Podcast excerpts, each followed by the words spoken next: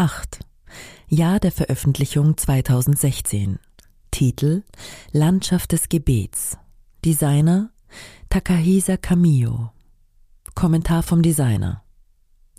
Der erste Besuch eines amtierenden US-Präsidenten in Hiroshima wurde von Präsident Barack Obama im Mai 2016 realisiert.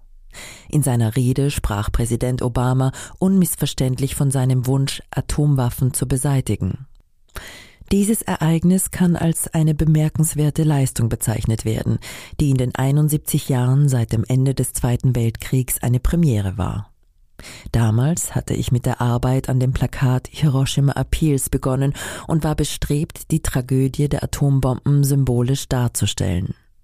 Meine bisherige Denkweise änderte sich jedoch grundlegend, als ich die Bemühungen der Menschen in Hiroshima, die den Hintergrund für den Besuch von Präsident Obama bildeten, und ihre Hoffnung auf Frieden sah anstatt auf Konfrontationskurs zu gehen, indem ich eine Beschwerde vorbringe und eine Entschuldigung fordere, ist dieses Werk ein Ausdruck des Wunsches nach einem tiefen, stillen und kraftvollen Frieden in Form von Vergebung, Versöhnung und gemeinsamen Gebeten.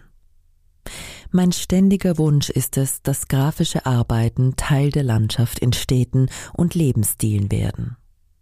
Für die Hiroshima-Appelle 2016 habe ich meinen kraftvollen Sehnsüchten und Wünschen nach Frieden eine Form gegeben.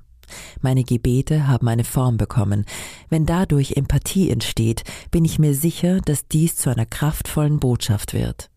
Meine Hoffnung ist, dass dadurch eine Landschaft des Gebets entsteht.